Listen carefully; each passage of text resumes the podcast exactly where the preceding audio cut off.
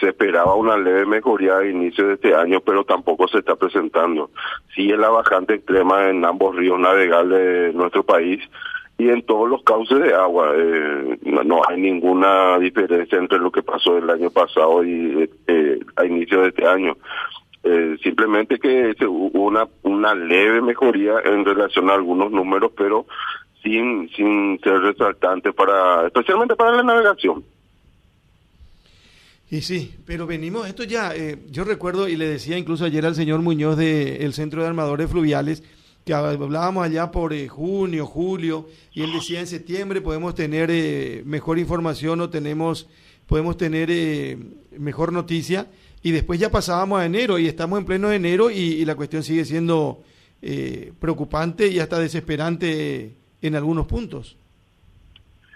Y hay que aclarar algo, don Carlos. Mira que esta bajante no no no es solamente desde el año pasado, comenzó ya desde el último semestre de 2019, ya estamos arrastrando casi tres años, ya estamos arrastrando esta bajante extrema, por decirlo de alguna manera, que está dificultando en gran medida la situación de la navegación. Eh, a corto plazo, las proyecciones a corto plazo nos dicen que eh, hasta marzo por lo menos no seguiríamos con esta situación de bajante y después podríamos ver la situación más adelante que todavía está incierta. Eh, algunos hablan de que podría cambiar la situación climática de, este fenómeno niña que estamos eh, actualmente teniendo a situación neutra y para pero eh, podría volver nuevamente a fin de año, eh, de este nuevo, nuevo año que estamos teniendo. Eh, de la situación actual que estamos teniendo, que hay que recordar que el fenómeno niña eh, tiene una duración de un año a tres años eh, normalmente. En algunos casos se puede extender más, pero eh, siempre se habla de un promedio de duración. Eh, le recuerdo que el fenómeno niña es algo meteorológico que está caracterizado por, el enfriamiento de la temperatura en la superficie del Océano Pacífico, que, que, que, que, es diferente, que es algo totalmente eh, diferente al fenómeno niño que solemos tener también en, en nuestro país. Claro, ahora, por eso es que estamos hablando de bajante extrema y estamos hablando de una cuestión histórica, don Luis. Sí, por ejemplo, eh, el río Paraguay los valores más bajos tuvimos en la década del 60 y primeros años de la década del 70. Eh, el año pasado pasamos todos esos eh, eh, esos niveles históricos acá en el hidrómetro de Asunción. El año pasado fue de menos 54 centímetros y este año nuevamente se pasó esos registros históricos, mínimos históricos y tuvimos una lectura de menos 75 centímetros en el hidrómetro de Asunción que fue el 6 de octubre.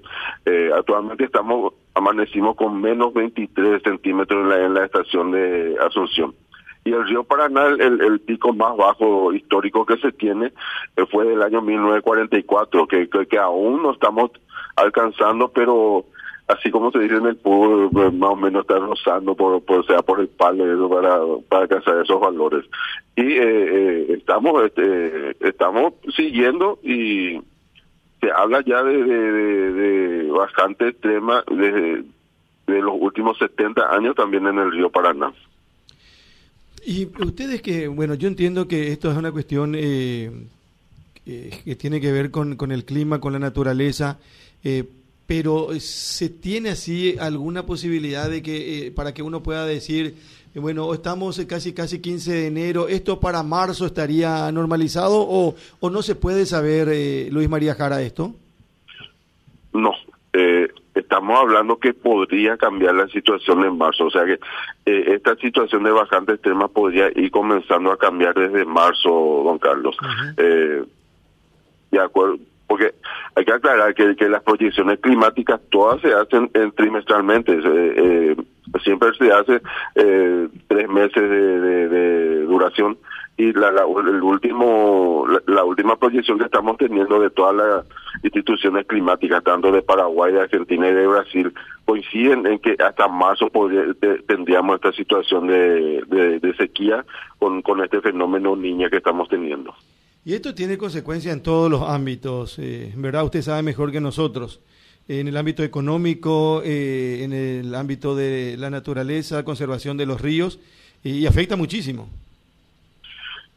Y te doy un ejemplo para muestra, don Carlos. Eh, ayer estuvimos hablando con, con gente de que está sacando los productos acá en la zona de Alto Paraná. Eh, estábamos hablando y hay una, unas embarcaciones que ya están cargadas como para salir por la cruz, para pasar por la cruz de Yacineta y no están teniendo los niveles suficientes como para para pasar, para, para franquear esa zona. eh, hay un tramo del río Paraná, el Alto Paraná, que es desde Yacineta hasta eh, la confluencia con el río Paraguay, que actualmente está prácticamente innavegable por las condiciones naturales del río. Y si es que no no no no hay un, un, un poco de, aumento de niveles en estos días, eso, esas embarcaciones van a seguir esperando y no van a poder salir a, con sus productos al río de la Plata. Eh, y, y, mira que yo te estoy hablando de que están cargadas en forma mínima con 13 mil, 15 mil menos de toneladas normales que suelen transportar. Aún así se puede interrumpir el paso. Está interrumpido, don Carlos, porque no no no no no existen no no, te, no se no se está teniendo los niveles suficientes para para una navegación. ¿Eso en qué punto exactamente? Si repite, por favor. Es en, en un tramo del río Paraná, desde desde Yacinetá desde la esclusa de Yacinetá hasta la confluencia con el río Paraguay. Correcto, qué, qué situación, qué, qué bárbaro. Bueno, eh, así como. Río, el, mi, eh, otra cosa, el río, el río Paraguay prácticamente está casi en la misma situación, eh, solamente que se tiene, que hubo un poco de lluvia también en la cuenca alta que, está permitiendo esta navegación y con la ayuda de profundizaciones en algunos puntos críticos de, del tramo del río Paraguay. Sí, señor, qué, qué, qué situación. Tenemos eh, problemas sanitarios, tenemos sequía y tenemos bajante extrema de los ríos. Eh, complicado panorama. Estamos viviendo una cuestión histórica y bueno, pensábamos que en septiembre podía cambiar, después decíamos enero y ahora posiblemente eh, marzo, me dice señor Jara, ¿verdad? Sí, las proyecciones no hablan de, de, de esa manera de todo y mire que le, le, le estoy repitiendo lo, las proyecciones tanto de Brasil, de Argentina sí. y la, la, la, nuestra. La, la, la, estas proyecciones nos dicen que hasta marzo continuaríamos con, con, con este con este tema del, fenómeno niña que se tiene actualmente.